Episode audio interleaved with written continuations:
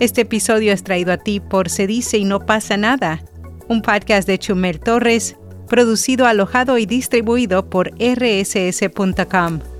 Escúchalo hoy y descubre por qué se dice y no pasa nada. Notipod hoy, un resumen diario de las tendencias del podcasting.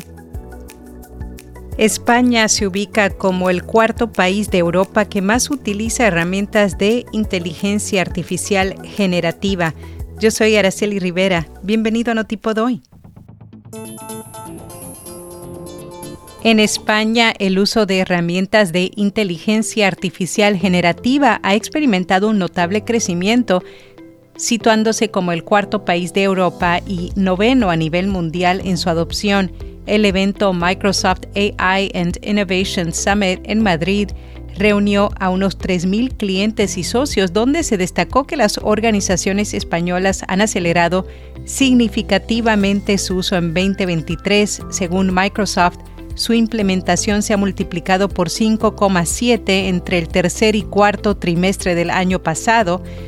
La International Data Corporation reveló que el 62% de las grandes empresas y organizaciones públicas en España ya utilizan inteligencia artificial con un 25% más planeando hacerlo en los próximos 24 meses.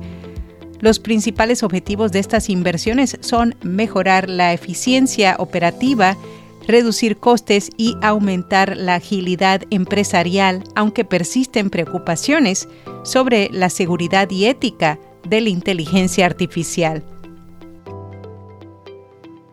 Hace poco, Radio Ambulante Studios, reconocido por su excelencia en contar grandes historias, lanzó Central, su nuevo canal de series de podcast. La primera producción de Central es Bukele, el Señor de los Sueños, una serie documental de seis episodios que explora el ascenso y la consolidación del poder de Nayib Bukele, el presidente más popular de América.